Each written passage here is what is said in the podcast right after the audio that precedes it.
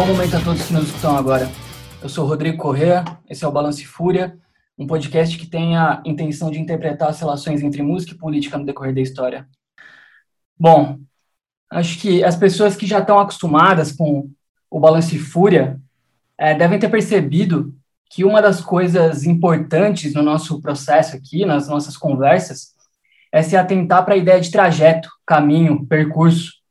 Eu acho que uma coisa muito importante que se revela nessa coisa da nossa vida, que é o percurso, que é o trajeto, é a fresta que a gente escolhe como o buraco que a gente vai espiar o mundo. E eu acho que essa fresta pode ser que ela acompanhe a gente a vida inteira. O meu convidado, eu deduzo que ele escolheu o skate como a fresta para inteligir o mundo. E o rap como um instrumento de falar o que ele via a partir dessa fresta.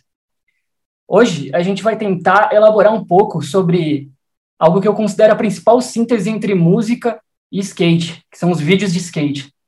Vídeo de skate é mais do que só um registro de manobras técnicas ou de, enfim, de um time de uma marca.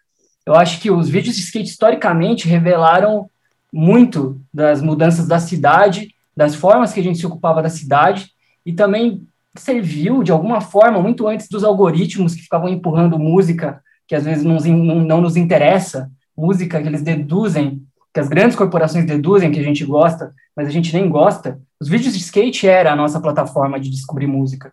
E quando a gente descobria uma música num vídeo de skate, outro trajeto, outro percurso se abria. Aí era a nova fase de tentar saber o nome de quem cantava, onde a gente conseguia um disco e qual a cara essas pessoas tinham. O meu convidado, eu acho que é a melhor pessoa para trocar ideia sobre isso, sobre vídeo de skate, sobre rap, sobre música, sobre essa cultura que é ampla, que é rica e que revela muitas faces de tudo isso que eu mencionei aqui nessa introdução. Kamal, obrigado por ter aceitado o convite para participar do Balance Fúria e sinta-se à vontade para falar de si como quiser. Opa, é nóis, satisfação, caramba, introdução louca, hein? Sou Kamal, tenho 45 anos, ando de skate há 33 e faço música também há um tempo, há, sei lá, 24 anos. Estamos aí, né? Depois de tudo que você falou, não tenho muito a acrescentar de imediato, não, mas é isso aí, estamos aí, estamos aí vivão dentro dos protocolos. É, acho que é, é, é, o que nos resta, né? Tentar criar vida a partir dessa outra fresta, que é a troca de ideia como dá. Enfim, mano. É, tipo... é, eu fiquei pensando muito nesse lance do, do vídeo de skate como uma coisa que forma gosto, que forma musicalmente as pessoas, porque eu acho que isso aconteceu com a maioria dos meninos e meninas que estavam meio que na rua e se interessando pelo que acontecia na rua, no meio para o final dos anos 90, para o meio dos anos 2010. Era uma coisa que era jogada para a gente. Em algum momento a gente ia se deparar com algum programa de skate que tocava alguma música que era diferente do que a gente estava acostumado a ouvir na rádio ou na TV. E eu acho que uhum. isso nos abriu a percepção para coisas que antes a gente achava que não existia, ou nem sabia que existia, né? Então, para a gente pegar essa conversa num caminho bem, bem inicial, eu queria saber de você. Qual que foi a sua relação com vídeo, skate, música, descoberta de um rap que estava se dando ali nos anos 90 e a prática e a troca a partir desse meio que tinha tudo isso misturado? Então, é, eu comecei a andar de skate em 88, valendo, né? Que eu ganhei meu primeiro skate, mas em 87 eu já tinha um contato de tipo andar no skate de um parceiro da rua de cima, que era o Paulo, Paulo Eduardo. E aí ele tinha um videocassete Betamax, que é um formato que é usado pelas TVs, produtoras e tal. Era, né? Não sei se ainda é. E antes era um formato que concorria com VHS, era de vídeo caseiro mesmo, né? Vídeo para casa mesmo. E aí é, ele alugou na, na locadora o, um vídeo chamado Thrashing, que é um filme. Que inclusive o artista principal, que é Corey alguma coisa, esqueci o sobrenome dele, é o mesmo que faz o Thanos hoje em dia. De onde veio, vieram os daggers e tudo mais ali eu via o skate em si. Depois, acho que a gente não, não percebia necessariamente que eu tinha acesso a coisas diferentes nos vídeos de skate, mas a gente procurava também algumas coisas que a gente já conhecia, né? Tinha um acesso sei lá, pelo programa de skate que tinha na TV, que a gente tinha o Grito da Rua, depois o Conexão Skate. E percebi que tinha uma coisa ou outra diferente também, mas assim, depois que a gente foi buscar isso aí mesmo, né? Não foi de imediato, não. Mas aí era muito variado também. Tinha rock, tinha um vídeo até que tinha música brasileira que a gente demorou um tempo para achar o que era. E que era o vídeo da Guy Street, né? O Shackle Me Not. Que tinha duas músicas brasileiras, porque o Magnusson, Tony Magnusson tinha vindo para o Brasil, conseguiu uhum. umas músicas aqui. Mas sei lá, acho que a gente começou a reparar que não era tão fácil de achar e não era música tão conhecida ali pelo comecinho dos 90 mesmo. Aí tem uma coisa, tem uma coisa nos primeiros vídeos de skate, pelo menos, assim, que eu vi, sei lá, o, o Public Domain do Paulo Peralta, no comecinho, o comecinho tem uma coisa que, que se eu não me engano, é Peralta no comecinho andando, todo ordeiro, todo almofadinha, assim, e a música é uma música que não compõe uma personalidade, mano, não desenvolve ideia nenhuma, é uma música muito de pano de fundo. E conforme o, o, o vídeo vai desenvolvendo, parece que o skate vai tomando personalidade junto da música, junto da trilha sonora. No começo é muito bagulho instrumental, e depois começa a ter umas coisas de, de punk rock, de hardcore, que parece que vai tornando o vídeo mais agressivo com o passar do, do, do filme. E é louco como o, a música no vídeo de skate, ela não compõe só a personalidade do skatista, mas também compõe o cenário, né, mano? Compõe a cidade. E eu acho que é isso que salta nos vídeos de skate que tem muito rap, né? Acho que nos anos 90, quando esse bagulho streeteiro começa a vir muito mais forte, o rap acaba sendo a trilha sonora é, não principal, mas começa a, a aparecer com mais frequência, eu acho que ela não vem só respondendo ao que os skatistas ouviam, mas ela também compunha uma certa paisagem do, do cenário ali que eles estavam andando. Não que no Public Domain, no Bonnie Brigade, os caras não estavam andando na rua, mas é outro tipo de rua. É, tipo, é outro tipo de descer corrimão, é outro tipo de agressividade proposta no negócio. Então tem um pouco desse desenvolvimento, não só da composição, da personalidade do skatista, né? Que ele vai se tornando uma coisa mais em si, assim, mais uh, independente, às vezes até dessa ideia de equipe que tinha muito ali do, do Paulo Peralta ou do Alva, os grupos ali que disputavam eram muito marcados, começa a ser uma parada mais independente, se pá. E como a trilha sonora vai se desenvolvendo com isso, né, mano? E é só, ali você mencionou, para os ouvintes que não sabem, a, a, é, a gente está voltando a gravar essa pergunta, mas o Kamal tinha mencionado os vídeos da Plan B, que foi quando ele uhum. a perceber o rap. Então, eu queria saber como que foi esse processo de você formar não só a sua personalidade enquanto skatista, que ouve rap, mas enquanto rapper que é influenciado por um tipo de rap que não necessariamente é o que você ouvia antes dos vídeos de skate, é um outro rap.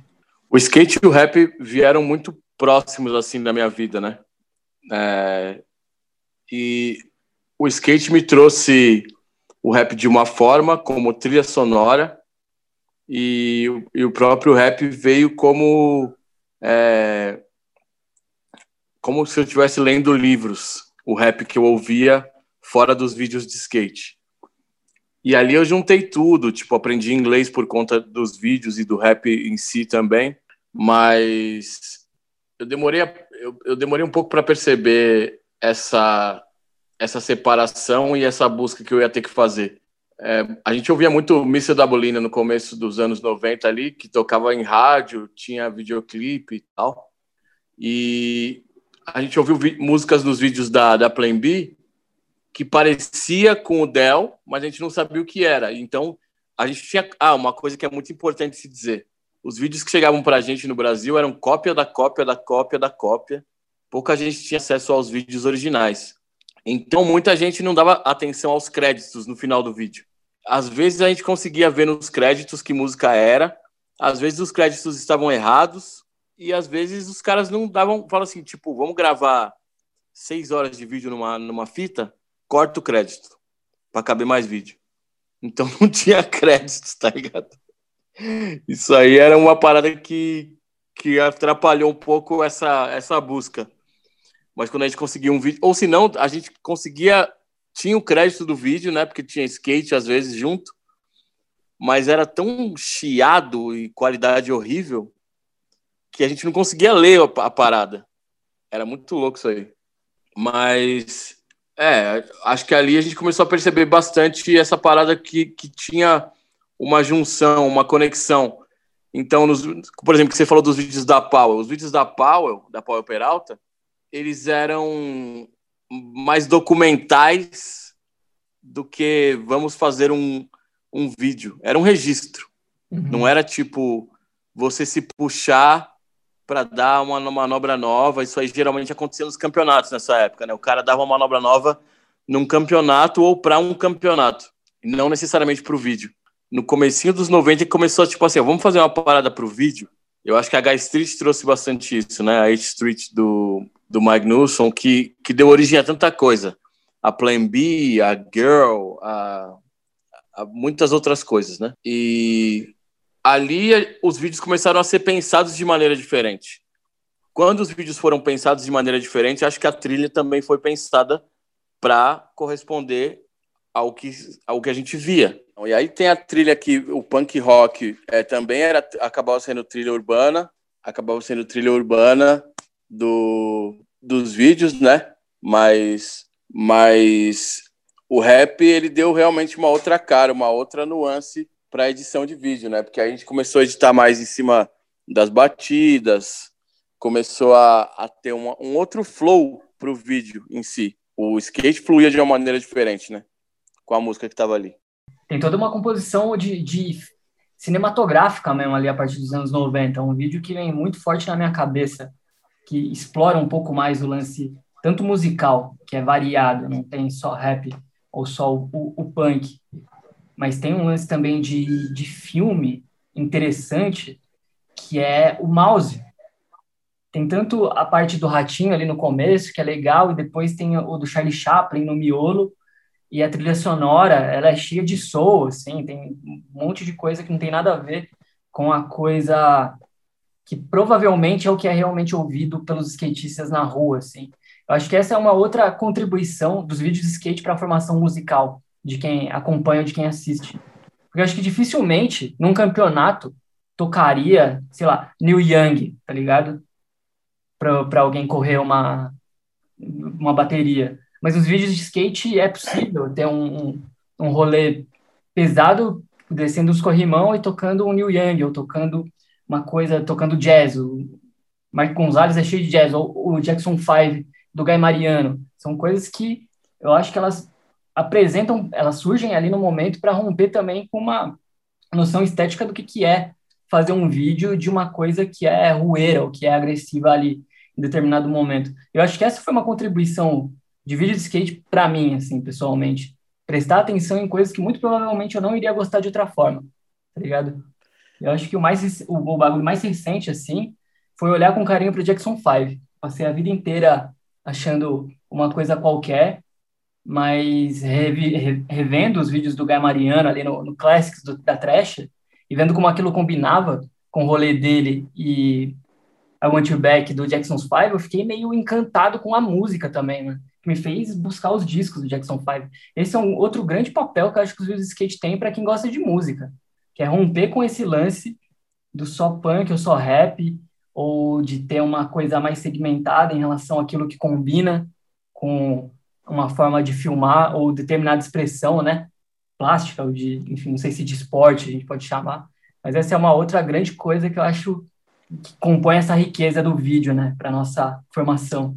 Então, o que você falou de coisa cinematográfica, do mouse principalmente, a gente tem que buscar da origem disso. A origem do mouse começa no Rubbish Heap da World Industries, que é o primeiro vídeo feito pelo Spike Jonze.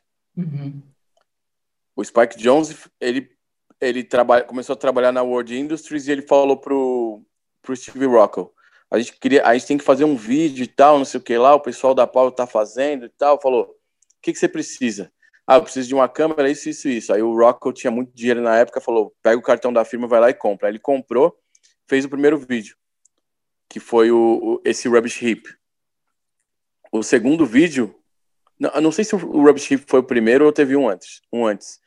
Mas o, o primeiro vídeo que tem um destaque para o Spike Jones, que traz essa parada toda que você falou, é exatamente o Video Days da Blind. que uhum. tem a parada cinematográfica, tem o Marco Gonzalez andando com jazz, mostrando esse lado, esse lado solto, fluido do Marco Gonzalez, tá ligado? Uhum. O Marco Gonzalez sendo um dos líderes da Blind ali, saindo de uma marca chamada Vision para uma marca que seria a antítese da Vision, que era Blind. E acho que a escolha das músicas ali não foi necessariamente o que o skatista ouvia. Eu acho que foi querendo passar alguma coisa já. Então já foi a visão do Spike é, tentando montar o vídeo como um filme. Então a música Lowrider é, tocando no filme inteiro, os caras andando de carro, o Dinosaur Jr. na parte do Rudy Johnson, o Jazz na parte do Gons, a criança prodígio na parte do Guy Mariano. A gente tem que pensar isso. O Jackson 5, o destaque uhum. maior do Jackson 5 é o Michael Jackson, que é uma criança prodígio. A minha leitura do Jackson 5 na parte do, do Guy foi essa, tá ligado? Uhum. Eu tinha 15 anos na época e eu tive essa percepção. Tanto é que a, a mesma música foi usada depois por uma outra criança prodígio, que era o Paul Rodrigues. Sim. A mesma música foi usada na parte do Paul Rodrigues. Então, foi passada uma ideia ali. E eu acho que foi bastante isso. Tipo, você estava falando também que não, a gente não ia ver ou ouvir uma música tipo um Neil Young, um Simon Day, um War, numa volta de campeonato. Por quê? Porque uma volta de campeonato ela é selecionada pelo DJ que está tocando para agradar o público e o skatista que está andando. Uma parte de vídeo era é uma escolha individual para retratar o que a pessoa quer passar ali. Então, a, a, escolha individual, ela é, ela é mais direcionada, né? Tipo, o cara fala assim, o que eu tô querendo dizer é isso. O DJ, ele fala, o que eu acho que vocês querem escutar é isso. Então, ele tá tentando agradar um pessoal, né? É diferente. Aí a seleção musical é, é diferente. E uhum. agora que eu tô, além de, além de, é, eu, eu tenho, eu sou muito, muito apegado a vídeos de skate, sempre fui. E ultimamente eu tenho, nos últimos anos aí, não sei lá, nos últimos 10 anos praticamente, eu tenho ajudado bastante nas trilhas de vídeo de amigos. Eu dirigi, dirigi não, né? Eu fiz a, eu fiz a direção musical de alguns vídeos da Future, fiz de dois vídeos, um vídeo da Ousa aí mais recente. Então, eu tenho prestado bastante atenção a isso, porque eu, além de escolher, eu, eu tinha muito de escolher a música que eu queria andar, a música que eu queria colocar numa volta de campeonato quando podia. E agora eu tenho que pensar que música que reflete bem isso aqui, que vai é, ter uma, uma reação de quem vai assistir, refletir o que o skatista quer, o que o videomaker quer, o diretor do vídeo, né, quer, e a marca quer. Então eu tenho que chegar num consenso entre essas partes. E aí eu, eu penso no meio termo entre o DJ no campeonato e a pessoa escolhendo a música, a própria música para a parte, né? Uhum. Mas aí são, são, são escolhas diferentes. Mas tem, tem realmente isso de, de apresentar coisas sob, sob uma outra perspectiva, né? Desde o Jackson 5, desde a trilha toda do, do, do Stereo Visual Sound, que é um dos vídeos que eu sempre cito como uma das melhores trilhas de vídeo. É... Ah, tudo, tudo isso que é feito mais direcionado para um melhor resultado do vídeo sem soar artificial. Uhum. É, você ter mencionado o Spike Jones e essa nova forma de encarar a construção dos vídeos de skate me foi revelador, porque eu nunca tinha pensado nisso como algo necessariamente conceitual. Pelo menos nos vídeos dos anos, nos primeiros vídeos dos anos 90, tipo o Video Days ali. Essa coisa conceitual que complementa a história e a personalidade de quem está andando na parte. Tipo, você falou aí do Guy Mariano como menino prodígio, aí o garoto prodígio com Jackson 5, e depois você falando dessa transição do Gons andando mais solto, mais livre, é, com uma trilha sonora do John Coltrane, a fase mais livre do John Coltrane também, isso era uma uhum. coisa que eu não havia feito antes. Então, essa, essa combinação, ela não é, ela não responde só um, a um a um gozo de ver um bagulho que é da hora, tá ligado? De ver um skatista que você gosta andando de um jeito diferente, com uma trilha sonora que você não espera no vídeo de skate. Na verdade, é, é proposital e é complementar. Então, é, na verdade, por isso que a gente gosta. Não tem como você não gostar. Não tem como você ouvir o John Sim. Coltrane no vídeo do Gons e não gostar do John Coltrane, estranhar o vídeo. Falar, porra, eu vou ouvir esse vídeo sem som. Não existe isso. Não tem como você, você ver o vídeo do Guy Mariano é, sem o, o Jackson 5. E aí que eu acho Sim. que tá o valor da coisa ali, o acender, acender o, o estopim para você, mano, deixa eu ver qual que é desse desse grupo, desse período onde essa música foi produzida e, e você acaba se enriquecendo quase que sem querer. Tem um vídeo também, mano, que a trilha sonora é, me deixou indagado, curioso e foi valiosa a descoberta, que é do Kevin, do Kevin Long na, não sei se na Baker Baker Has a Death Wish, que é o Leonard Cohen. Mano, Leonard Cohen de nome eu conheço há muito tempo, muitas, muitas pessoas já me recomendaram, mas houve ali uma, uma confluência entre uma música que é relativamente triste, parada, com um skate que não é nada triste nem parado, mas as coisas se complementaram e eu consegui ouvir a música sem ouvir de outro jeito depois, assim, de um jeito muito mais próximo de mim. Então eu acho que essa é uma parada muito interessante no processo de se ver e ouvir o vídeo de skate, né? Não sei se você já teve alguma coisa muito fora do que você costuma consumir, que você ficou obcecado depois que viu um vídeo de skate. Dinosaur Jr. foi uma das primeiras. É... No Effects no vídeo da, da A1 Meets, né? Que, tipo, tem vários skatistas diferentes e tem No Effects no vídeo.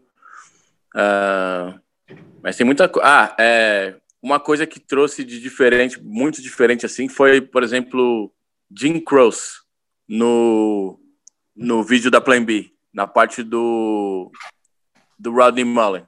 Não era. Ni, quase ninguém conhecia Jim Cross, tá ligado? Uhum. E era uma coisa mais antiga, assim. Até é, Louis Armstrong, What a Wonderful World, que tipo já tocou, tinha tocado em todo, na, sei lá, o homem chegando na lua, essas paradas todas.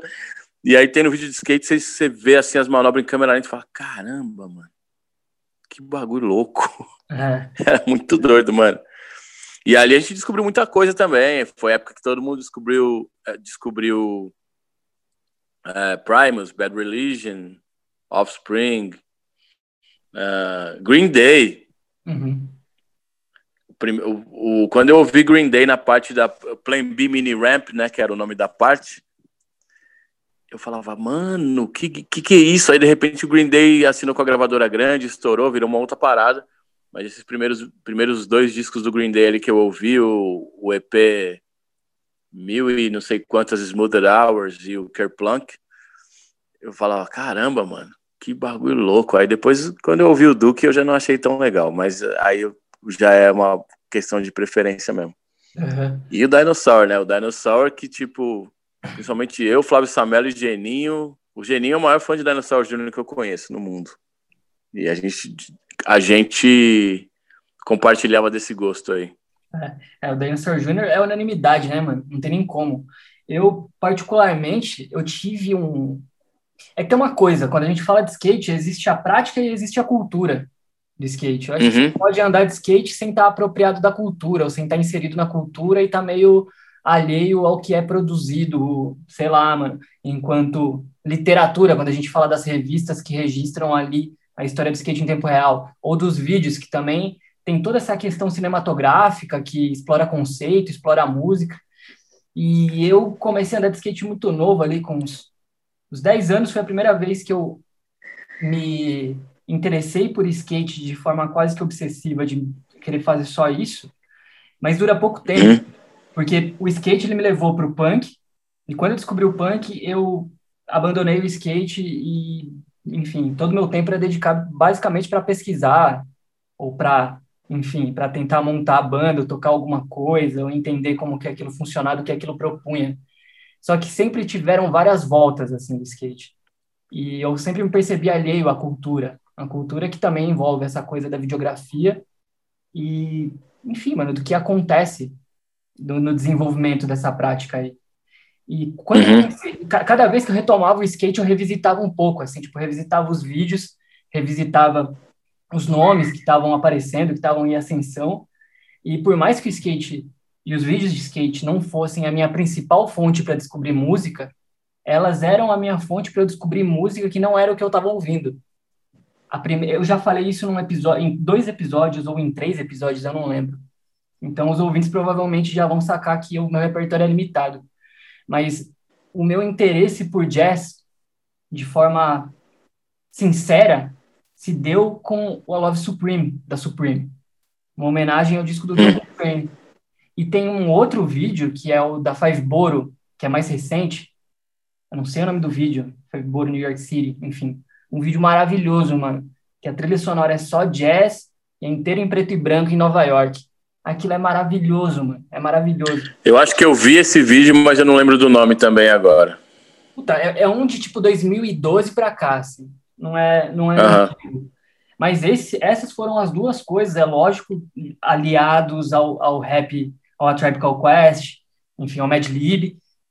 É, essa aliança fez com que o estalo em relação ao jazz fosse muito profundo e eu me interessasse de verdade, sinceramente, assim, pela coisa. E também algumas coisas da música brasileira. Quando eu comecei a ver Sim. em vídeos de skate, aí também, óbvio que é aliado ao rap, porque no rap tem um monte de coisa de música brasileira. Sempre o skate aliado ao rap me jogavam para um limite além, assim, tipo, na verdade rompiam esse limite que estava ali colocado entre o rap normal e o punk hardcore e suas variações ali da, do indie, do guitar, enfim.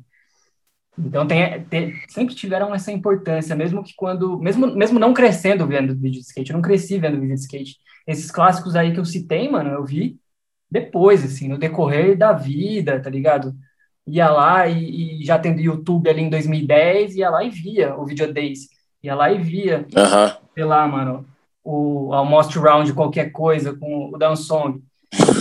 Mas mas foi isso, mano. Almost round qualquer coisa é muito bom. Porque tem três, né? Acho que eu... são três, mas é que, é que eu venho, eu venho do, do, da SMA ainda, então é tipo muito. É, é, tipo. Almost já é uma parte que eu já, já acompanho menos, porque uhum. foram tantas marcas até chegar na Almost. Sim. Que a World Industries virou muita coisa, né? E aí saíram várias ramificações da World Industries. É, e aí começou começou a, a, Acho que a Almost foi a marca que se consolidou. A Blind mudou pra caramba também, até virar o, a parada do, do da caveirinha ali. Uhum. Desde do, do, do Gons até a caveirinha, né? Tem uma, tem uma caminhada. Tanto, tantas marcas que o Gons fez também. Uhum. Mas é isso, tipo. É, é louco. Qual foi o primeiro vídeo de skate que você viu? Você lembra? Mano, eu lembro da parte. Aliás, tem uma coisa geracional aqui na nossa troca de ideia, que eu me interessei por skate em 2002, 2003, e tem um fenômeno muito importante e muito muito comum para a época, mas sem credibilidade nenhuma, que o Tony Hawk foi uma coisa importante, mano. O Tony Hawk na trilha sonora também, inclusive. O Toy Dolls, o Seven Seconds, o Dead Kennedys, o Public Enemy. O Tony Hawk e o videogame.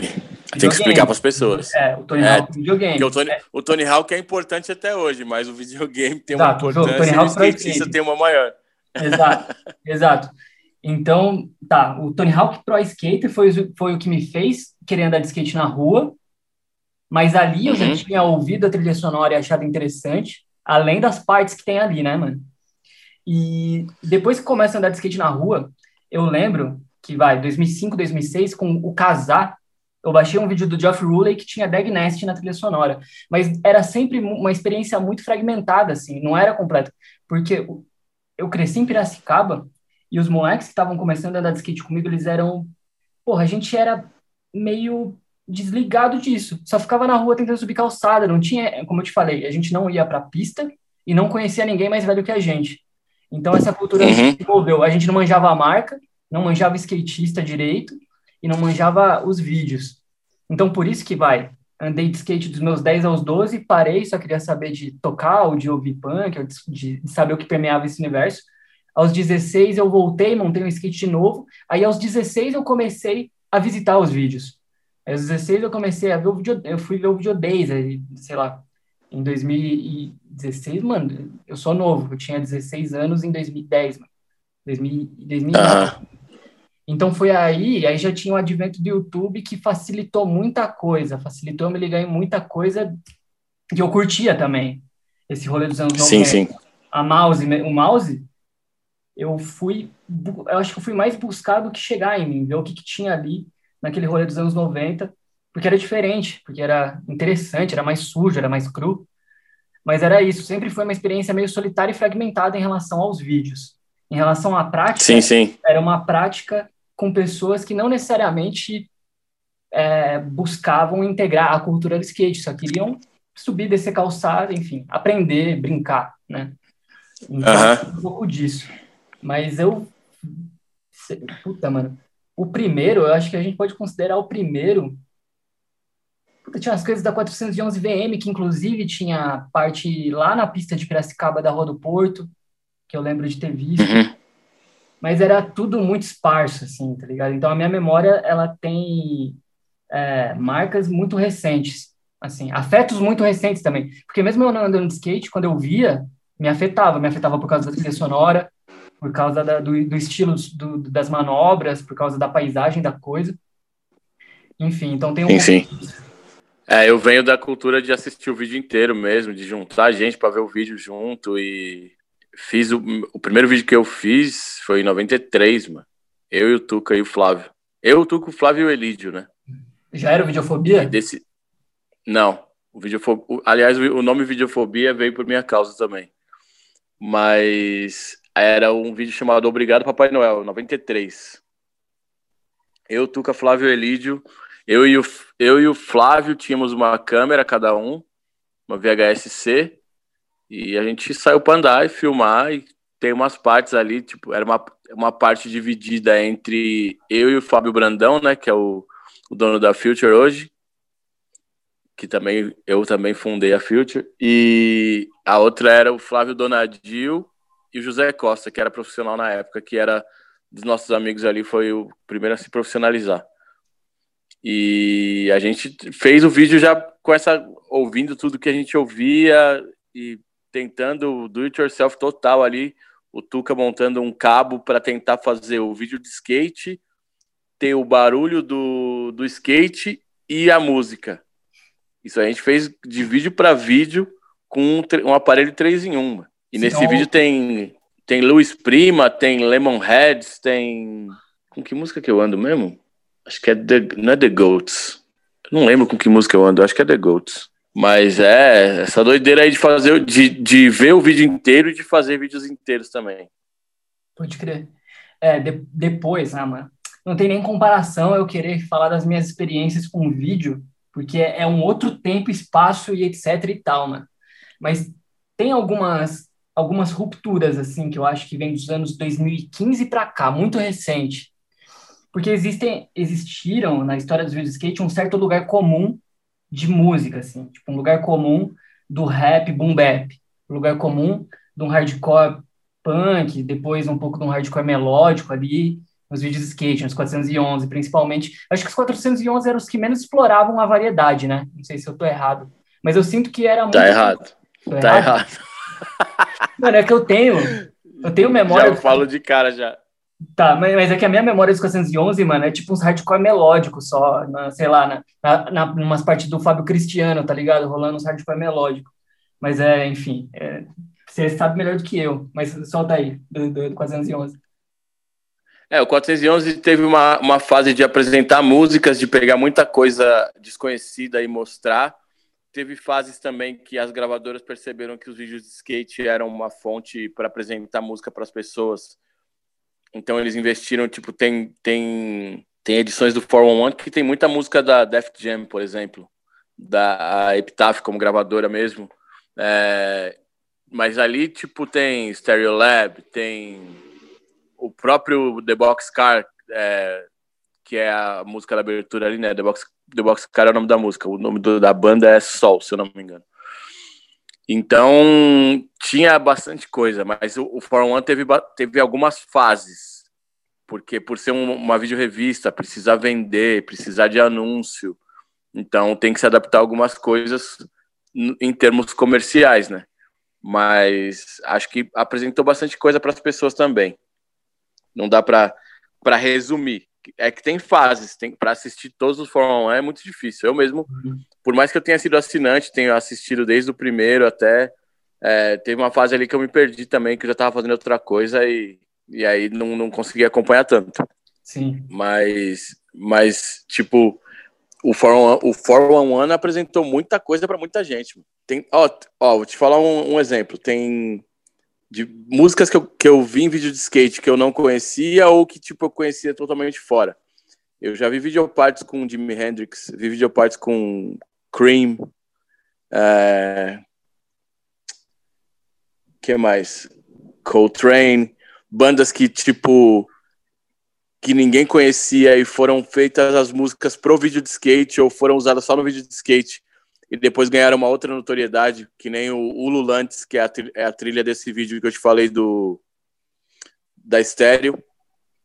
É, a banda, a própria banda Milk, que tem no, no Videodays, que ninguém sabia o que era e, tipo, o disco não tinha sido lançado, não sei qual que é a história certa, mas que depois que a, que ganhou uma notoriedade, os caras acabaram lançando.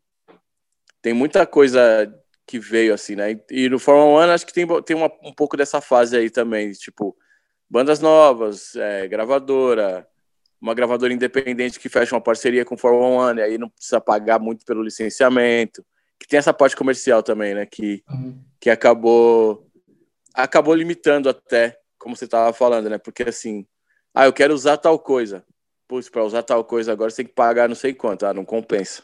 Então coloca a música do fulaninho ali que acabou de começar, que não tá cobrando tão caro ainda. Sim, sim. É, você falou dessa parte aí de bandas novas e tal, eu sei que o foco é, são as videopartes, mas uma coisa também que me veio agora gritantemente na cabeça é, são as revistas com as resenhas de disco e de demo, né, mano? Eu, Sim. Olha como era precário, mano. Em 2004, 2003, tinha 9, 10 anos, que foi quando eu, eu comecei a, a, me interessar mais por skate. Eu lembro, eu morava em Curitiba ainda, eu comprei uma tribo de 2001. Era tão precário que eu comprei uma revista de dois anos atrás, assim. Era 2003, comprei uma tribo de 2001. E eu demorei uns dois anos para entender aquilo, para entender as... Eu lembro que nessa tribo tinha uma, um anúncio do shape do Biano Bianchini, que a arte do shape era uma caveira do Misfits, assim, era tipo um, um rip-off de uma caveira do Misfits. E tinha resenha de uhum. muita banda, sei lá, o Nitromind lançando CD em 2001, Inocentes lançando CD em 2001, um monte de coisa. Naquela, naquele momento ali, eu não fazia ideia do que, que era aquilo, assim. Era, era uma criança, uhum. não fazia ideia do que era aquilo. Mas aquela revista ficou em casa e dois ou três anos depois eu pude revisitar ela como meu acervo de referência para ler aquelas resenhas com esse delay, mas que funcionou, mano, funcionou. Então tem essa parte da não só das resenhas, mas que depois de um tempo começa a ser encartado na 100%. Eu não sei se alguma outra revista tinha isso, a Fluir teve. As revistas de surf tiveram também, né? Mas começaram a, a ser também teve. A Tribo teve também. Uhum. Mas esses CDs que eram encartados, né, mano? Que já era para além do vídeo ser o, o, o repertório ou o recurso que usava para descobrir coisa, tinha também esse, esse facilitador, que era tanto para as bandas, que eram sempre bandas novas e tal, quanto para o espectador, para quem consumia. Sim, sim. É, isso acho que veio muito dessa parada de receber muita demo também, né? De perceber que o, o alcance que a revista tinha, a distribuição, se você tinha uma música numa, numa encartada numa 100%, você chegava a sua música em lugares que, que você não, não conseguiria enviar o CD, tá ligado? E não ia tocar porque não tinha onde tocar, né? Não tinha como tocar. Então, eu nunca tive, né, música em nenhuma dessas coletâneas, por mais que eu estivesse próximo. Mas, sei lá, a, a Trip com a distribuição nacional, a 100%, quando ganhou distribuição nacional. É, então isso aí fazia com que o Missouri Sana, o, o Garage Fuzz, chegasse a mais pessoas, tá ligado? Chegasse a mais gente. Então era tipo, ah, vamos aproveitar que tá chegando demo aqui, a gente tem amigos que tem banda, como que a gente pode ajudar um ao outro aqui? Ah, vocês mandam a demo, a gente faz um esquema, não sei o que lá, lá e lança, e vai para todo o Brasil. Beleza? Beleza, lógico. Pois é. é os tempos pré-algoritmos, eu acho que eles eram mais honestos né, no que estava oferecendo. Porque eu fico pensando agora, como que se desenvolve uma, uma seleção, mano? Como que se desenvolve? Como que você faz uma, uma playlist que representa um estado de espírito como foram essas coletâneas aí nos anos 2000, a maioria dos anos 2000 ali, que é um registro de um tempo. É, vários estilos ali tão, são até meio datados, assim, mas é necessário também, né, mano, um bagulho datado pra gente se reconhecer nesse processo da história. E eu acho bem louco, porque sim, sim. olhar olhar para o que era produzido ali, você se situa. É bem esse negócio da trajetória, é esse negócio da trajetória que eu estava trazendo no começo, para você entender o que, o que levou a... São time capsules, né? São aquelas cápsulas do tempo que você abre e vê como era um, um pedaço do que era o mundo naquela época. Uhum. Deixa eu fechar aqui que vai estar tá começando a chover aqui, peraí. Demorou. Tá bom. Então, mano, é, tem um bagulho que é muito nítido na, no som da sua geração, que são as influências que são um pouco diferentes da, das influências da geração anterior. É nítido no seu som e do Parte 1, coincidentemente, tem o skate como repertório, esse lance mais do, do sei lá, do, do De La Soul, do Tropical Quest, do Farside, e, enfim, tanto na, já que eu citei o Parte 1, mas tanto na sua história quanto na história do, do Parte 1, ou, enfim, de outras pessoas que tiveram uma proximidade muito grande dos Racionais, houve essa coisa quase que familiar, né? Uma amizade muito antiga, com, no seu caso, a Jamu, ou o lance de frequentar a casa e se alimentar musicalmente daquilo que o Racionais, de certa forma, se alimentava também. Mas eu queria saber que, para além do fator geracional, o Racionais de 88, vocês, quase 10 anos depois, é, o Racionais Public Enemy, NWA, vocês, Slam Village, Common, enfim, várias outras outros nomes dessa geração dos anos 90. Para além desse fator geracional, o quanto os vídeos de skate ou o skate contribuiu para que o rap do Kamal, do Missouri Sana, dessa geração 98, 97 em diante, fosse como é. Muito diferente, inclusive, das pessoas que estavam próximas de vocês, que eram os racionais ali. Ah, eu acho que eu acho que é uma continuação. Eu acho que essa parada de ser muito diferente, eu, eu não vejo necessariamente dessa forma. Eu consigo fazer toda a conexão ali de puxar o puxar o, o ancestral do meu som desde diretamente do Racionais e do que veio até até chegar ao Racionais. Então foi ali na casa do KLJ quando eu comecei a andar de skate que eu conheci muito do Public Enemy, do NWA e eu pude absorver muito daquela fonte e contribuir com a fonte também. Quando eu comecei a perceber mais as músicas dos vídeos de skate, eu comecei a levar isso para a casa do KLJ, mostrar isso para o KLJ, para o Adjamu, para o Will, porque o Adjamu é meu, meu, meu amigo há mais tempo, mas praticamente na mesma época eu conheci a família toda e eu sou quase um sobrinho ali, quase um primo. Então, é, a gente a, a, nossa história até se confunde ali. Eu tava eu tava na casa do KLJ quando ele falou qual seria o nome da coletânea que ia sair o, o, os primeiros sons do Racionais, tá ligado? Então isso para mim é marcante, assim como o, a primeira música minha que saiu, saiu pelo saiu no disco do KLJ, a primeira música do meu grupo saiu no disco KLJ na batida volume volume 3 em 2001. Então tá tudo muito interligado. Mas é, eu acho que a, a percepção das, das pessoas de fora é de perceber muito essa diferença. Ah, porque é, aqui a influência é Islam Village. Islam Village é praticamente contemporâneo meu, tá ligado? Eles saíram ali em 2000, 2000 e pouco. Eu tava vindo do NWA, do Dr. Dre, do A Tribe, do De La Soul. Tipo, os caras também tinham influências ali que vieram depois, tá ligado? Vieram depois do Public Enemy do NWA que influenciaram o que eles faziam ali. É, sei lá.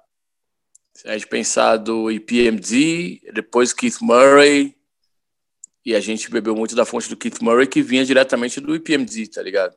Do Redman que vinha diretamente do EPMD, que era da mesma banca ali do Hit Squad, Death Squad, das FX também.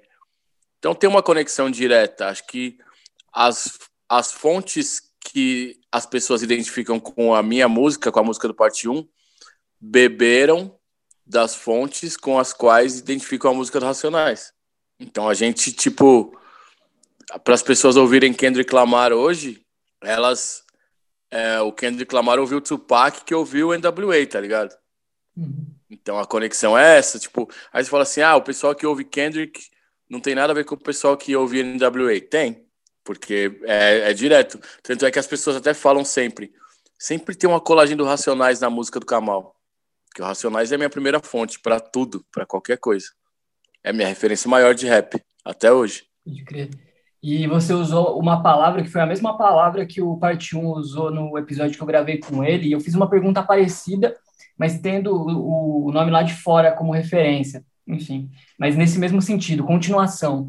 Não é uma ruptura, não é uma necessidade de fazer uma outra coisa, é uma continuação. É a mesma raiz que se desenvolve ou se conecta e vai embora. E, talvez essa seja uma, uma mania feia minha, como estrangeiro, né, mano? Estrangeiro que.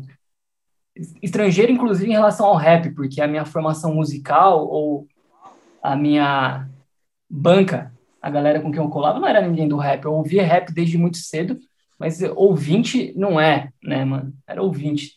Então acabava ocupando meio que esse lugar de espectador, né, mano? De quem vê de fora especula e eu talvez seja especulador demais. Mas essa foi interessante, porque a continuação foi exatamente a palavra usada num outro momento. E eu acho que isso fecha a tampa do caixão dessas minhas dúvidas de ficar, ficar querendo colocar em paralelo duas gerações que, na verdade, são continuidade, né? Mas tem, tem o lance do, dos vídeos de skate. Como que os vídeos de skate também colaboraram para além dessa coisa contemporânea que vocês consumiam em si?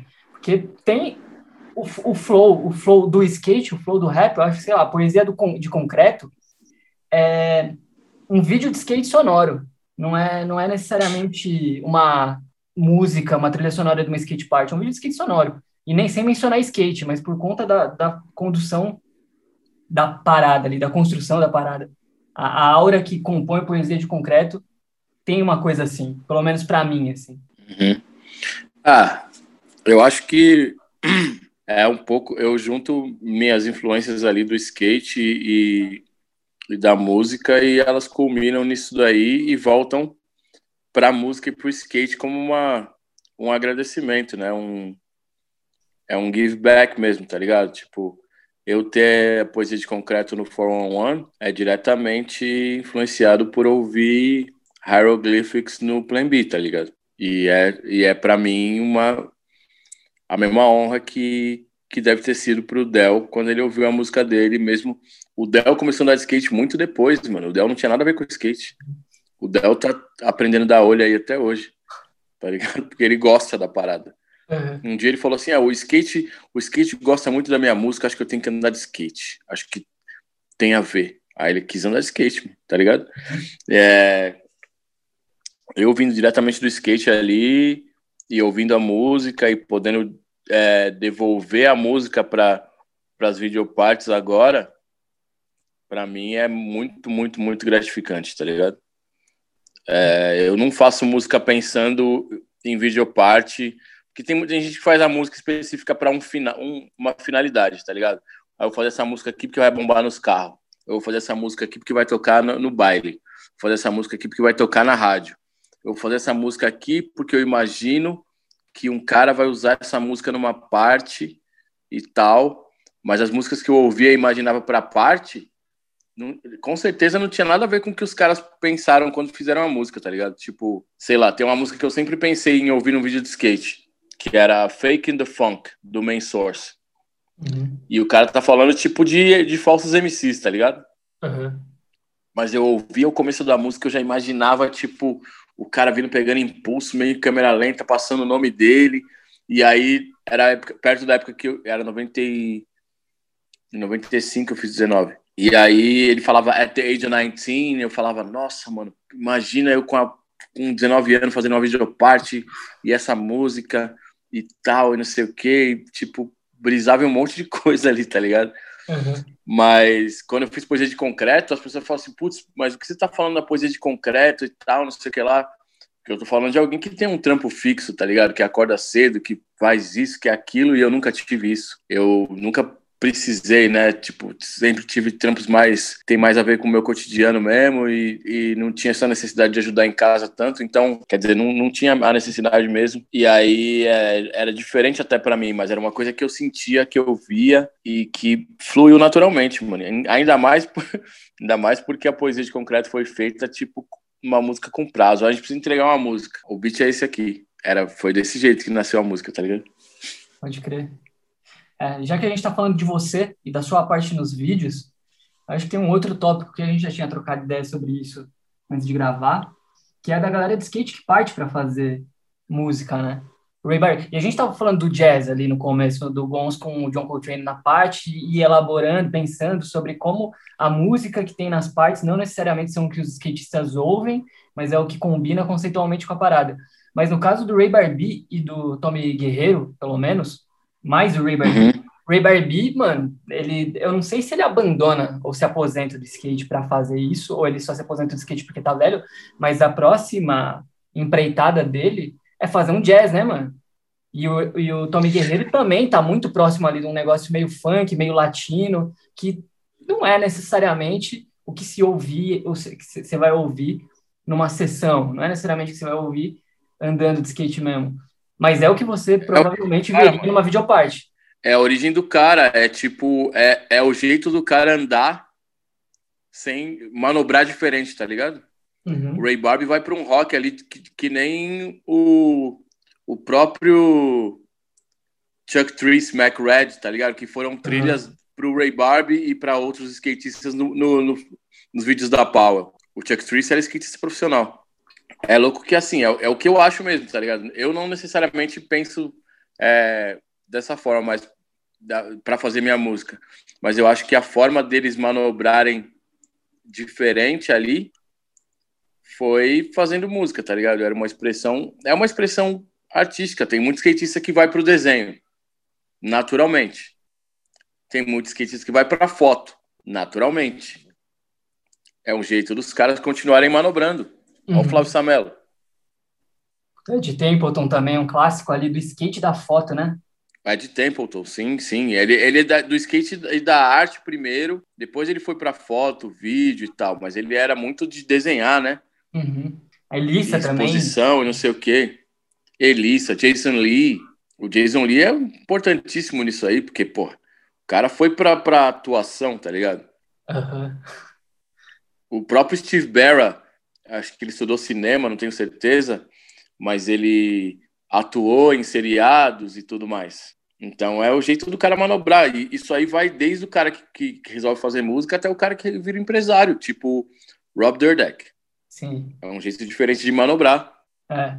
É, tem, tem, tem essa coisa que é meio o pós, né, mano? É óbvio que tem os skatistas que eles têm as coisas paralelamente mas uma coisa sempre se sobressai a outra. Tipo, o cara é mais skatista que músico, ou mais skatista que artista, aí depois ele vai envelhecendo e tal, ele vira mais músico que skatista, mais artista que skatista. Quer dizer, ele gasta mais tempo fazendo uma coisa que outra.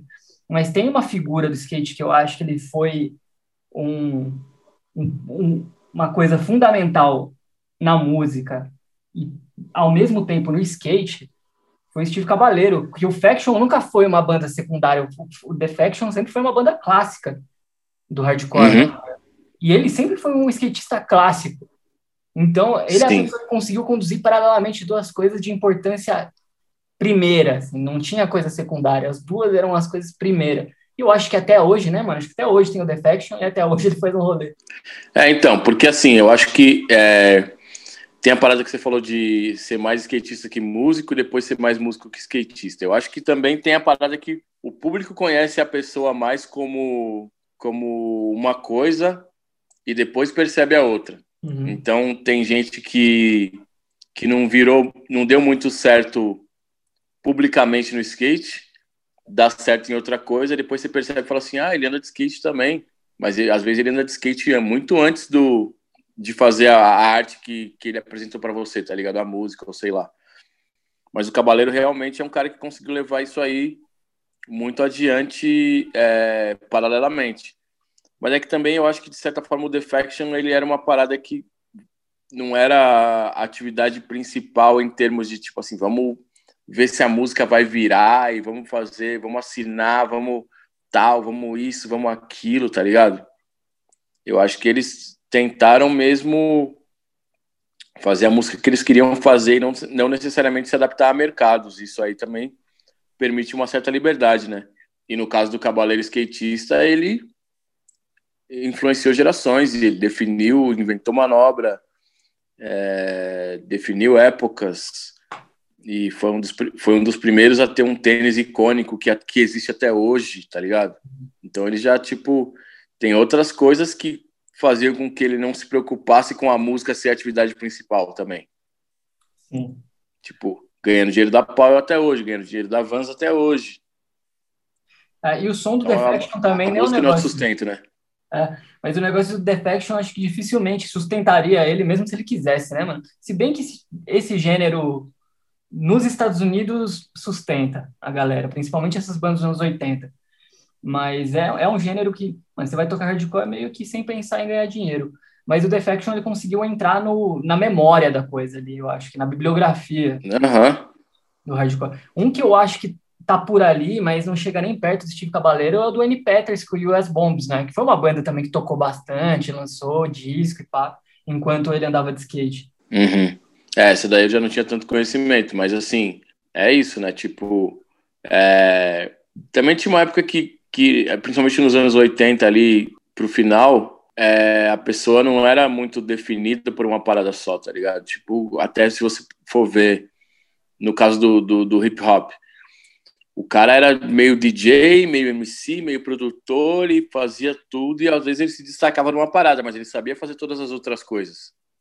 Então, é, a banda, a música era meio isso, tipo assim, eu sou skatista, mas em casa eu toco, eu faço um som, tá ligado? Em casa eu eu crio umas paradas.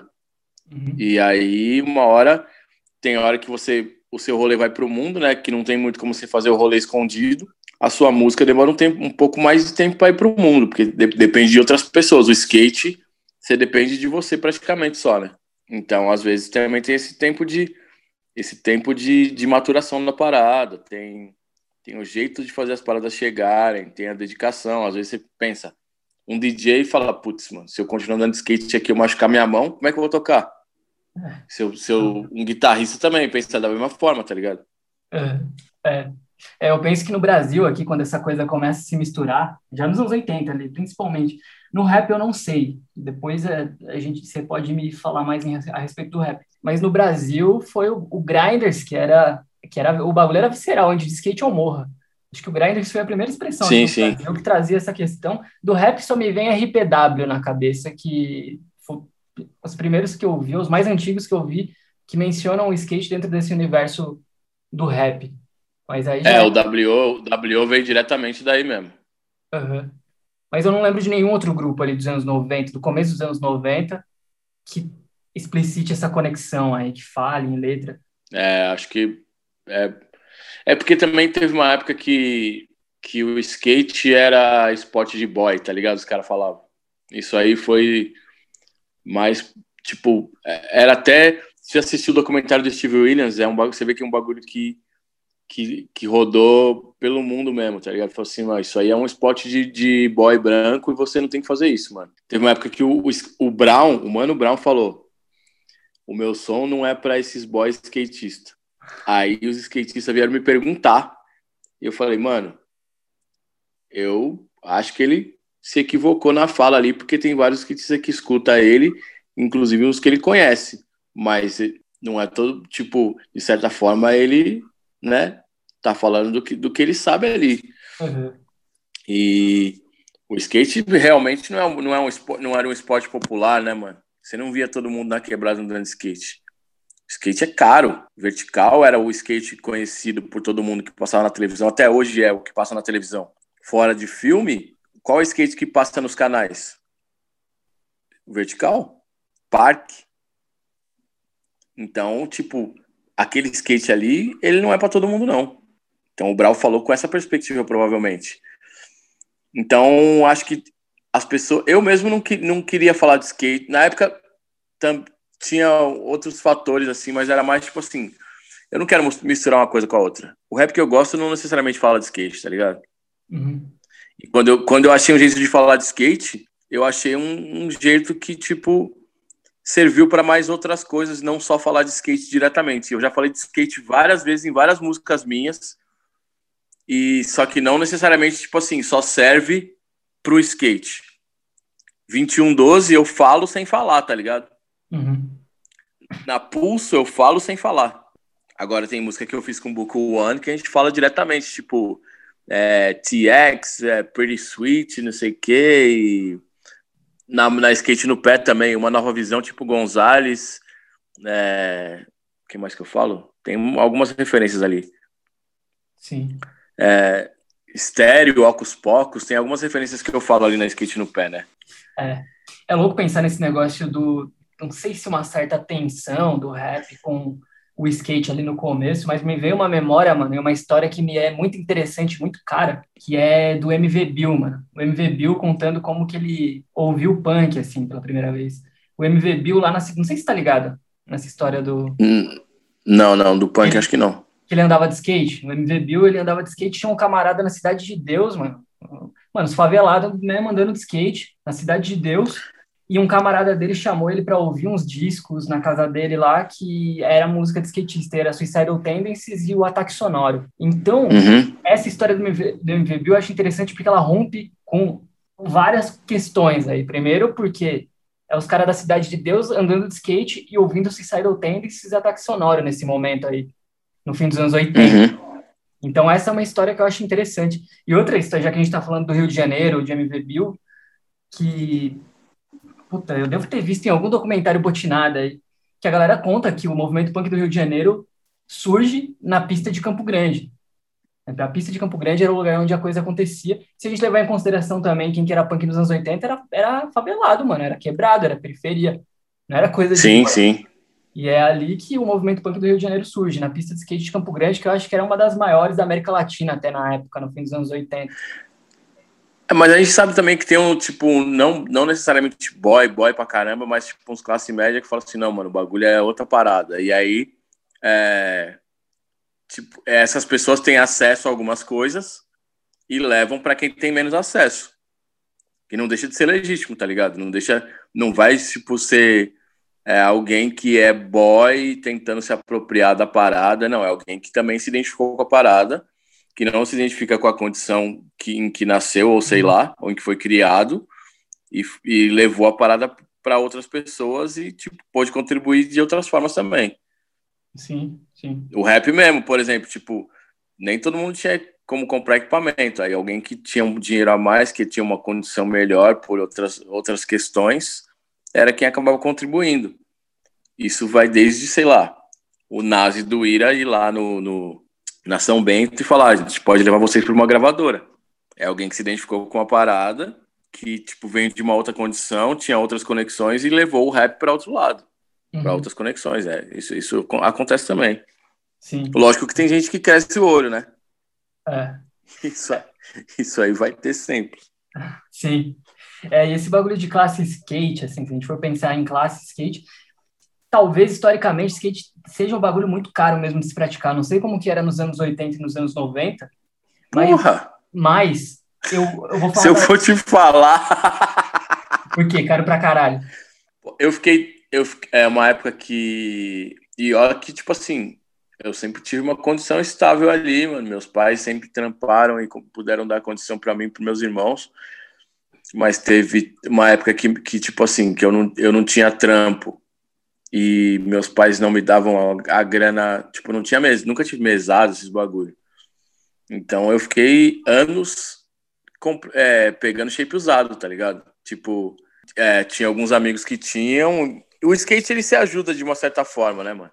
Mas caro sempre foi, era tipo, era muito mais caro que agora, porque assim, é, o shape durava muito mais, tinha que durar muito mais. O shape durava anos. Apesar que agora que eu não tô andando, também o shape tem que durar anos. Acaba durando anos. Mas antes ele tinha que durar. Antes você tinha que fazer o shape durar, tá ligado? Render. E nisso daí a gente inventou um monte de coisa, mano. Furação, é, tipo, furar o shape para trás pro teio continuar grande. Tornear a roda. É, fazer o eixo ficar com o prisioneiro solto porque senão ele estragava o eixo, você perdia o eixo. É, lavar rolamento, lavar roda, comprar bilha, reformar tênis, cortar um shape de street para fazer um shape de freestyle. Isso aí era tudo porque a gente não tinha dinheiro para comprar skate, mano. É, eu acho que dá até para fazer. Isso um aí a gente inventou. Fala, fala. Eu ia falar que dá até para fazer um paralelo ali da, sei lá, geração mais antiga do futebol que se desenvolvia por ter situação precária para jogar. O skate brasileiro se desenvolveu de outra forma porque tinha que inventar, né, mano? Tinha que inventar o próprio skate praticamente para se sustentar. Sim, sim. Se não, tipo, ou era isso ou não andava. Mas eu, eu fiz, essa fiz essa pergunta do preço é, me referindo aos anos 80 e 90, porque nos anos 2000, é óbvio que aí existem níveis, né, mano? Existem níveis de skate, existe, existe a demanda. Quando você andar bem, você não vai andar com qualquer coisa. Mas eu, quando era moleque, mano, tinha dinheiro para nada também. Mas com 60 conto, montava um skate na moral, mano. Dava para comprar um shape liso de 15, sei lá uhum. que, época que era ali, o dólar era 2 para 1, a economia era outra, eram outros tempos. Mas no fim das contas, com menos de 100, 100 conto, mano, um moleque conseguia, com 80 reais, 70 reais, conseguia montar um skate que não era aquele skate de loja montado, era uma marca qualquer ali, mas você conseguia aprender um você conseguia começar, você conseguia remar e, e dropar, enfim, fazer qualquer coisa. Havia uma certa é, equidade na parada ali. Você podia ter uma parada cara, mas você conseguia também com pouca grana, montar alguma coisinha ali que mantinha a paixão pela coisa. É, é, eu acho que a equidade era meio gambiarridade também, né, mano? Porque assim, é, a, a, equidade mesmo, tipo, quando você fala assim, quando você anda bem, você não anda com qualquer coisa. Em termos, tem gente que anda é, muito é. bem com os skate ruim, e aí o pessoal fala assim, putz, esse cara merece uns skate bom. Aí quando um skate bom, a pessoa anda melhor ainda. Uhum, Mas tem gente que tem uns skate maravilhoso que não vai, porque Sim. não tem a parada mesmo. Não, não tem a parada mesmo. Assim, o que você falou, com 60 contos você montar um skate, é, porque com 15 contos você comprava um shape liso. A gente não tinha acesso a shape liso, tá ligado? Hoje uhum. tinha shape bom ou shape ruim. Tinha uma, tinha uma fábrica de shape que chamava Combate, perto da minha casa, inclusive. A gente procurou um dia a fábrica da Combate para comprar, tentar comprar o shape mais barato e nunca achou. Aí você comprava o chip combate, ele não era tão, ele não durava tanto quanto um URG, um lifestyle. E a gente não tinha a opção de, de ter um amigo que fazia shape. Quando um amigo fazia shape, o bagulho era do tamanho de uma grossura de uma porta. Porque a gente tentava fazer o bagulho do jeito que a gente achava que era, não tinha conhecimento. Aí o Shape Liso apareceu porque eu escolhi um cara que tem uma fábrica que a gente consegue comprar numa quantidade, que a economia era diferente também, né? Uhum. Então a gente consegue comprar numa quantidade, tanto é que em 96 eu comecei a fazer, fiz uma marca por conta disso, para poder, eu comprava shape, vendia e o lucro não era um lucro tipo para a gente ganhar dinheiro, uma grana, era o lucro para a gente ter shape para continuar andando. A Future nasceu por isso. Pode crer. Em 93 já era Future. 96. 96? É. é. Pode crer, mano. Ó, Kamal, já faz aí uma hora que a gente está trocando ideia. Eu acho que a gente conseguiu percorrer aí um, um longo ou um trajeto suficiente para pensar um pouco em, em vídeo de skate, trilha sonora e um pouco também do, da nossa relação com o skate, independente da trilha sonora, independente dos vídeos, que eu acho que também é importante para uhum. as pessoas entenderem até a música que a gente escuta, mesmo sem dizer qual é. E foi animal, Sim. mano, trocar essa ideia com você. Foi um prazer. Como eu te disse no, no começo, antes de começar a gravar, te ouço desde pequeno. E da hora eu tô trocando essa ideia. É isso, mano. Acho é nóis, é nóis. Se quiser fazer as considerações finais aí, a gente já pode partir para os finalmente. Putz, eu nem sei qual a consideração final seria, mas assim, é, a, gente, a gente pensa muito o quanto a gente aprendeu, né, com as trilhas dos vídeos, e hoje em dia a gente vê muito, talvez o contrário, né? Tipo, colocar uma música que tá bombando ou um gênero que tá bombando num, num vídeo para ficar mais fácil de editar e as pessoas assistirem. Ou o, eu sempre penso no que eu tava falando ali quando eu falei do, do Guy Mariano, do, do Video Days. O que a música tá dizendo, além do skate que você tá vendo, tá ligado? Uhum. Então, é, quando eu coloco Invasion na minha parte de vídeo, tem muito eu concordar com o que o Dinheiro Dedema já está falando, tá ligado? Quando eu coloco a fuga na minha parte de vídeo, lógico que a minha história do escadinha não tem nada a ver. mas, mas eu colocando XKLJ no, no, no, numa parte minha de vídeo, tá ligado? Tem, uma, tem um vídeo que eu ando com MC Solar. Tem um outro que eu ando com The Goats, é isso mesmo. Eu penso muito no que a música tá falando, além do clima da música, se ela é legal para editar, se ela soa bem. Eu penso muito no que a música tá falando, no que ela tem a ver ali com, com tudo que está acontecendo. Eu acho que a gente deveria prestar mais atenção às pessoas que, tanto as que fazem música, quanto as que fazem vídeo, quanto as que andam de skate, para que a parada realmente vire uma simbiose entre artes para a obra é atingir mais, mais lugares, mais pessoas e, e fazer história para mais pessoas também. Porque a gente está falando de músicas que fizeram história para a gente, de partes que fizeram história para a gente.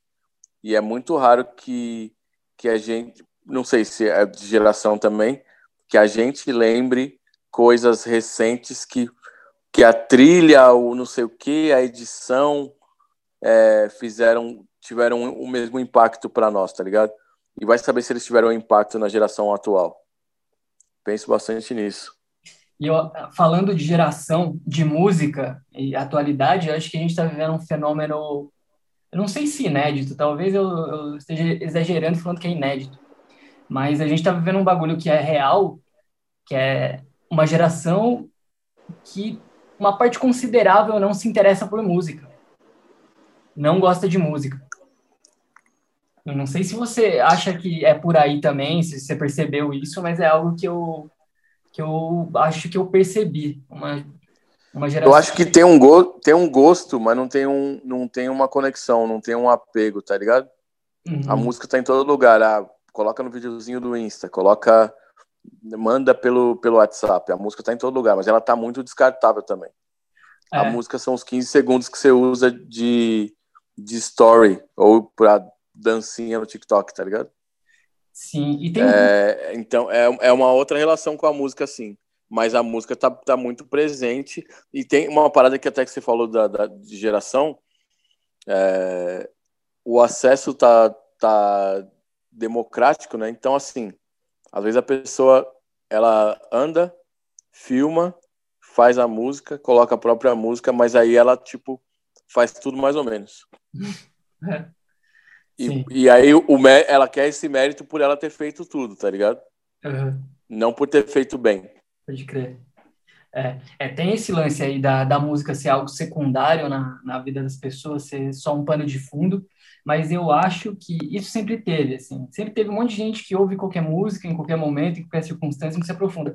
Mas eu acho que agora tá tendo gente que não gosta de música, assim, que não consegue falar de uma molecada meio esquisita que não gosta de música, enfim.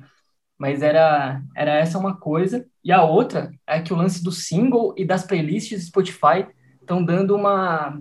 Estão colocando a música no outro lugar também, assim, que eu acho que distancia um pouco a pessoa da obra. Se antes as músicas é, separadas numa parte, numa parte tem Dinosaur Jr., na outra tem Pavement, na outra tem Nazi, na outra tem o Gero The Damage é, você se interessaria por alguma dessas coisas e a partir daí você ia procurar o disco com as 15 músicas e ouvir as 15 músicas. A playlist, ela não, não leva para esse lugar do procurar, sei lá, eu acho que não tá levando para esse lugar de procurar o disco e ouvir o disco. Enfim. Não, não tá. Mas é, isso é também por uma outra coisa. O único jeito de conseguir a música antes era comprando o disco com as 15 músicas. É, é. E você não ia comprar então, a gente... uma semana para ficar variando. É, e aí você ouvia aquilo ali, porque é tipo assim, é quando a sua mãe te dá um pacote de bolacha e fala assim, essa bolacha tem que durar até a semana que vem. É. Eu não vou comprar outro. Ou você conseguia o dinheiro e comprar um pacote de bolacha, na primeira vez você ia comprar e comer tudo. Aí depois você fala assim, mano, agora acabou. É. E, aí, e aí você ia pensar em comprar para durar até a próxima semana. Então a playlist ela tem esse acesso mais rápido à música. Ah, que música é essa? Tal. Ela facilitou a busca, mas ela ao mesmo tempo, tipo assim, consegui. É rápido, foi rápido. Eu não preciso me aprofundar. Eu posso ouvir outras coisas. Eu posso... Aí a pessoa, aquilo ali vai passar. Ela vai ouvir o que ela está mais acostumada a ouvir ou o que está bombando. Mas a playlist também ela, ela te, te faz é, ter o controle do que você vai ouvir. Esse controle está mal, sendo mal utilizado. Mano. Mas tem coisa que a gente não tinha acesso antes, que agora fala. Você não precisa lembrar, putz, mano, cadê meu disco do fulano de tal pra eu ouvir? Uhum. Você procura ali, você acha? Mano, eu vou te falar que esse bagulho é tão, é tão ardiloso. Os algoritmos é um bagulho tão ardiloso, porque eu tô aqui reclamando de algoritmo, mas eu sou escravo do algoritmo, mano. Todo dia, quando eu sento para trampar aqui na frente do PC, no computador eu não costumo usar Spotify. Mas no YouTube tem todo santo dia, mano, a mesma playlist. E uhum. eu, eu me vi por algum tempo preso nessa, enjoado dessa playlist, preso nela. Então, ao mesmo tempo que o algoritmo teoricamente facilita as coisas para você e te empurra as coisas que você gosta, quando você vê, mano, você tem a internet toda disponível para fazer pesquisa de, em, em diversos níveis, mas você escuta a mesma playlist todo dia. Sei lá, esse é o meu caso, eu me vi nisso. Tipo, eu me, é. eu, eu tive que me perceber. É, a geladeira, geladeira cheia comer a mesma coisa todo dia. É, é, tipo isso. Então, é, é, mano, no fim das contas, sei lá, as pessoas acham que podem desfrutar de uma variedade infinita nas coisas, mas o, o algoritmo faz com que você fique preso na mesma, na verdade. A intenção dele não é te empurrar é, uma diversidade, te mostrar coisas diferentes, mas é fazer com que você. Diversidade nunca foi. Diversidade, ele, ele, o acesso está ali. A gente sempre teve um acesso, tá ligado? Você ia na loja, você tinha todos os discos ali. Uhum. Só que você, tipo, uma coisa era, te era mostrada, ou aí você tinha a aversão ou a atração. É, eu sou punk porque eu não gosto da situação atual, não gosto das músicas atuais, não sou não sei o que, quero mudar isso, quero mudar aquilo. Aí é a aversão. Ou fala assim, nossa, eu quero estar tá com todo mundo, eu quero estar tá na moda, eu quero andar não sei o que, aí é a atração do que é oferecido. E o meio termo acabou sendo perdido ali também, né? Mas estava lá. Uhum. É. E é, é, meio isso, tipo, a gente tem como, como procurar música, sempre teve. O casar é um, era um meio, mas, tipo, tem música que a gente deixou passar e perdeu, tipo, ah, Arthur Verocai, o Arthur Verocai tava aí, mano, vivão. Uhum. Ninguém lembrava do mano, agora todo mundo quer saber do Arthur Verocai, ah, o disco tá caro, lógico. o bagulho sumiu. Pois é, mano. Quando era barato, você não quis. Eu, eu tava olhando aqui agora, eu fui na minha casa ontem, fazia tempo que eu não ia lá, e peguei uns discos que eu paguei, sei lá, 5, 6 reais, olhei no Discogs, tá 90, 100 reais, tá ligado? Caramba. Mano, e Arthur Quando tava lá barato, quando tava lá barato, ninguém quis, eu fui lá e peguei. E o Arthur Verocai, se não me engano, não foi nem uma, um resgate dos conterrâneos dele.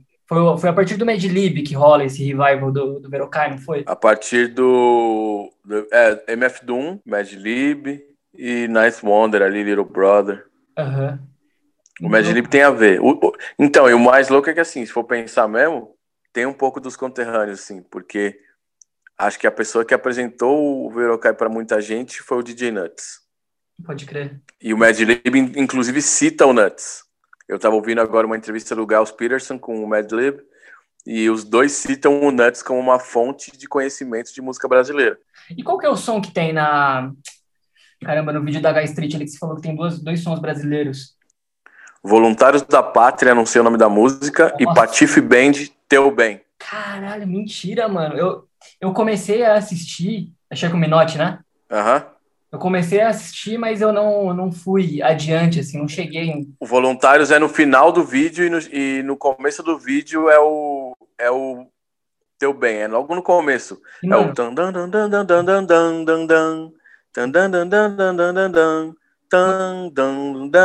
É o Paulo Barnabé.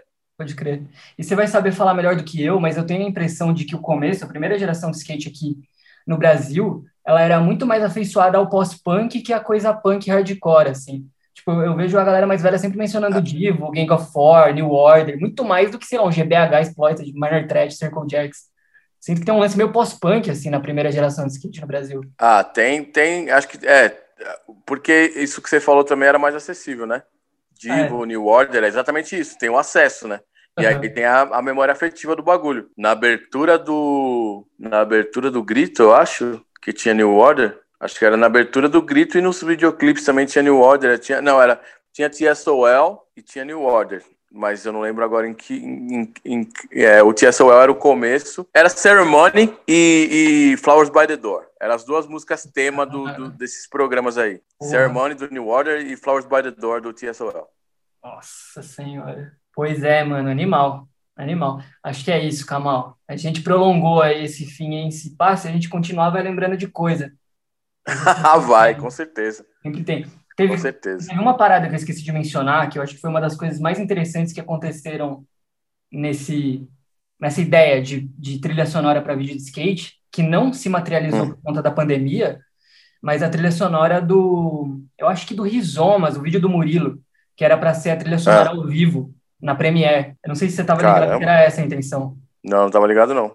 É, é, a intenção era essa. Se eu não me engano, era. Teve do... uma parada que o Ricardo Pereira e o Granada fizeram também, que era tipo de fazer trilha diferente pro, pros vídeos, né? Uma parada assim. Puta, eu não tô ligado. Eu acabei não assistindo. É, então, pro, dá uma procurada. O Ricardo Pereira e o, e o Guilherme Granada do Hurt Mode. Cara, pode crer, pode crer, vou procurar. Fizeram uma parada tipo, de fazer uma trilha diferente pros vídeos, tá ligado? Aham, uhum. animal. Ah, isso ao vivo. Porra. Como se eles estivessem discotecando uma outra parada. Ao invés de a gente assistir o vídeo no mudo, eu fazia muito isso. Quando eu não gostava da música, eu falava assim, não, mudo, dá play em outra música, falar, agora tá legal. Pode crer. Não, o que eu fazia às vezes era só ouvir o vídeo de skate. Só ouvir a trilha sonora. Também... É que às vezes também era legal quando a gente já, a gente já sabia em que parte da música era tal manobra. A gente assistia, aí é, decorava e só ouvia e falava, puta, agora é a hora do slide back, agora é a hora do, do olho caindo, não sei o que lá. Nossa, eu lembrei de Fire Hose agora, do Natas. Caramba, é muita coisa, mano. É muita coisa. É muita coisa e, mano, é muito louco ver, sei lá, enfim. Eu acho que isso daí é um, um elemento importante, mano. A junção, a vizinhança do, sei lá, mano, do Little Brother com as bandas da Discord em algum nível, tá ligado? Tá no, tá no seu repertório o Fugazi e, e, mano, puta, o Ice Cube, o... É, o Fire, ah, o Fire Hose e o, e o Slum Village. É, mano, isso, isso é maravilhoso, mano. Isso é maravilhoso. Eu acho que se pegar todos esses vídeos clássicos, provavelmente é a coleção de discos que eu queria ter. Indo do De La Soul até, sei lá, mano, o Jackson 5, passando por Bag Nest e King Diamond, assim. Dá pra Algumas coisas eu até tenho. Eu tava mexendo nos meus discos ontem e achei meu disco do Ned's Atomic Dustbin. Pode crer. Perto dos meus discos de, do John Coltrane com meus discos do Dire Peoples, tá ligado? é isso. Calma, só agradeço, mano. Boa noite aí, valeu pelo tempo disponível para essa ideia. Foi um prazer. Mano. É nóis, é nóis. Falou. Sempre se, se tendo outra ideia para trocar, tamo aí.